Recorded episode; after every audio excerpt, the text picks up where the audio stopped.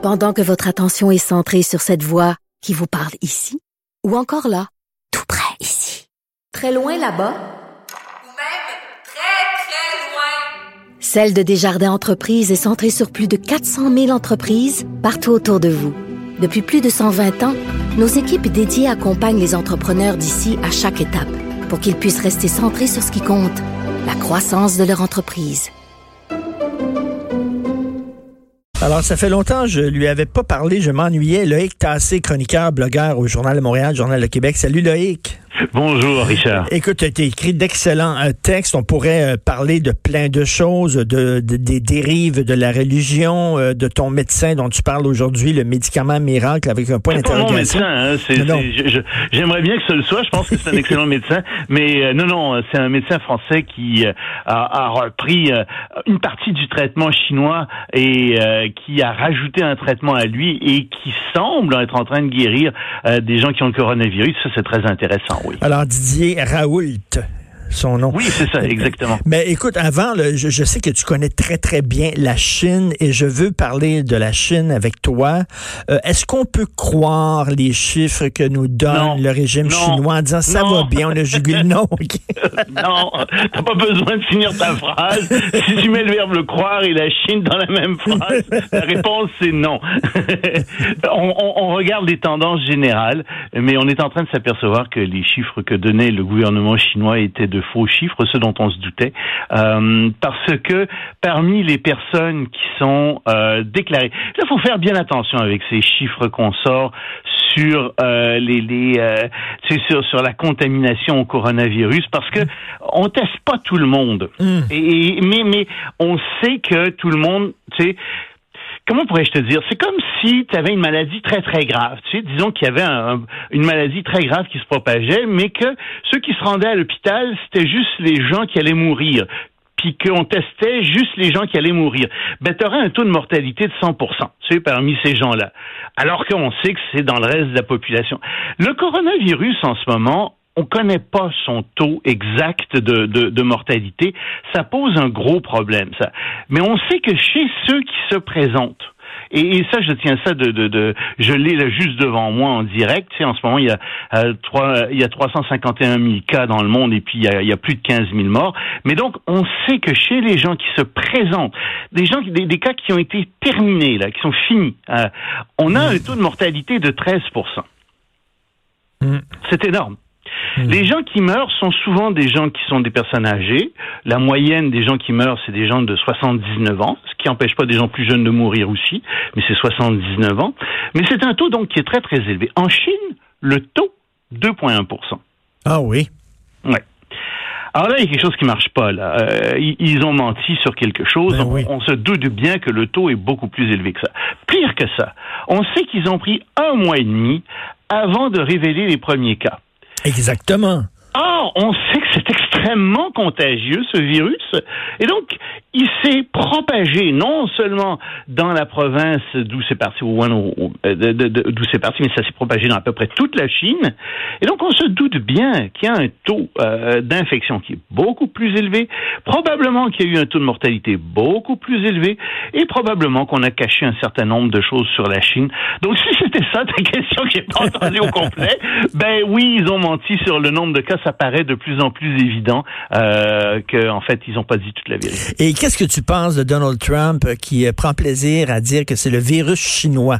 En même temps, il n'a pas tout à fait tort, non? Ben non, il a raison.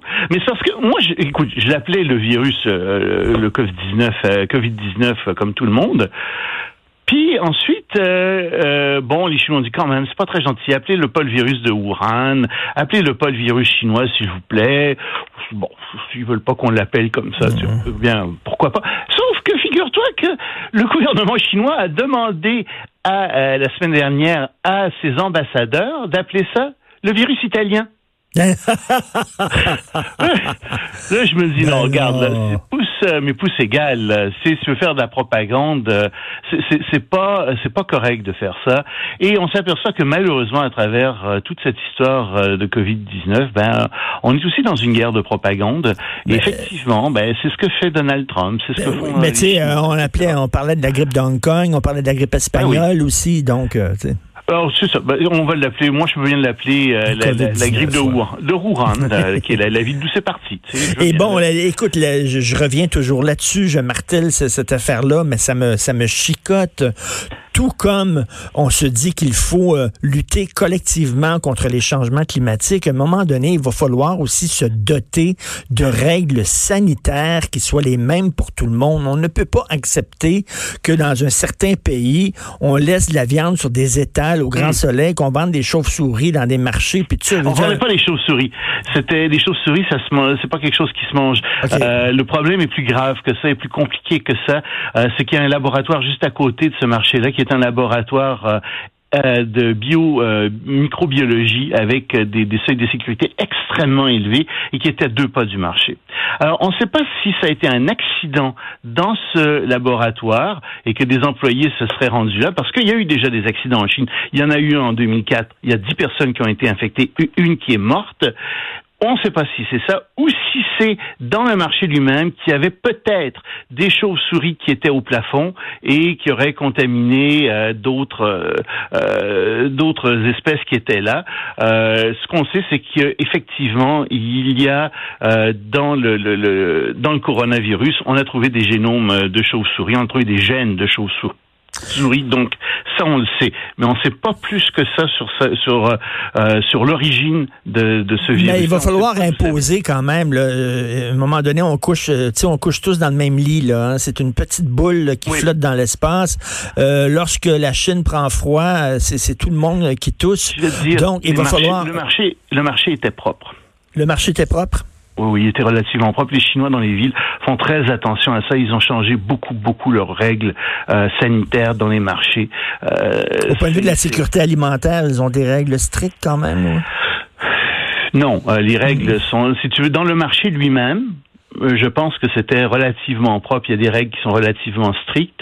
Euh, c'est pas le marché où il y a des problèmes. Le problème, c'est peut-être chez le producteur, chez certains producteurs où il y a des problèmes. Euh, puis le problème, c'est comme je te dis, euh, possiblement de la négligence dans ce laboratoire de microbiologie. c'est les, les deux hypothèses là qui. mais c'est sûr que tu veux, tout ça s'est retrouvé autour du marché. Euh, on ne sait pas ce que c'est, on ne sait pas d'où ça vient, mais euh, faut, faut pas être fermé aux possibilités là euh, euh exactes. Et tu as écrit sur les bêtises religieuses. Écoute, les délires religieux. oui, alors parle-moi de ça. oui, alors, euh, ben écoute, non, mais moi, ce, ce qui, ce qui me scie les gens, tu sais, c'est de voir que on fait tous attention, on, on, se réunit pas, etc. Mais tu as des gens à travers le monde, des, des, des dirigeants religieux qui disent non, non, euh, vous pouvez vous réunir.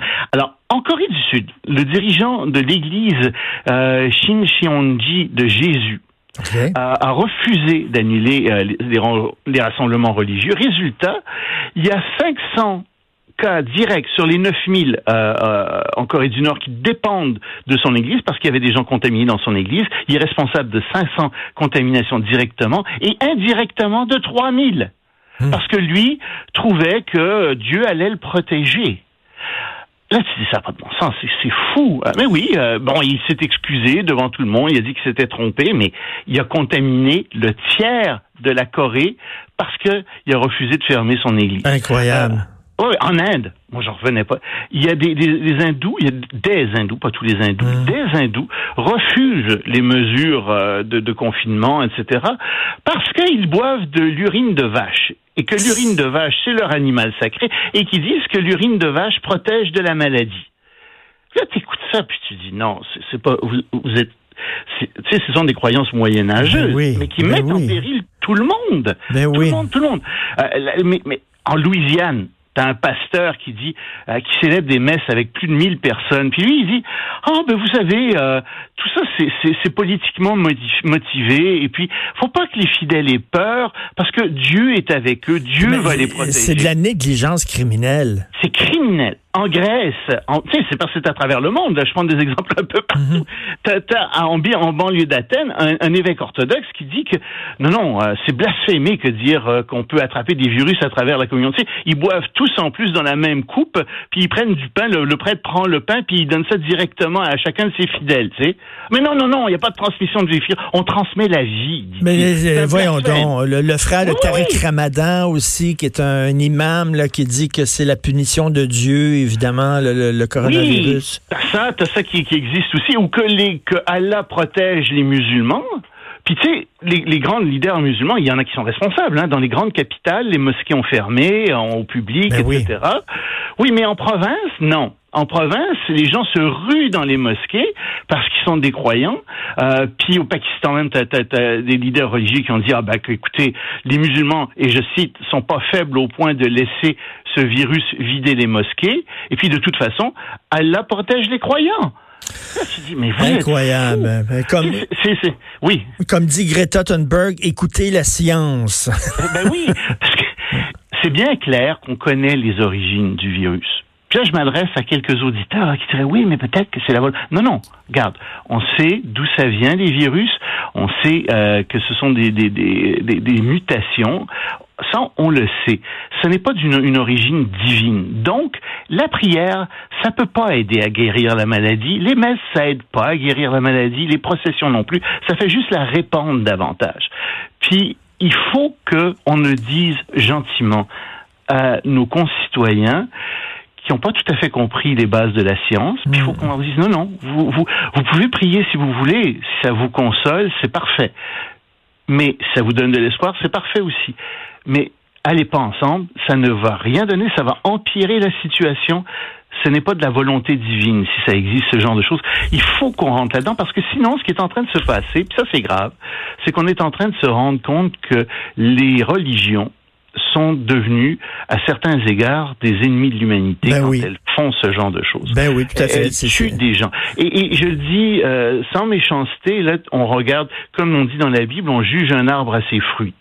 Puis quand le fruit, c'est la mort, ben t'as un problème. Hmm. T'as un hmm. problème avec ta religion si le résultat c'est de faire mourir des gens.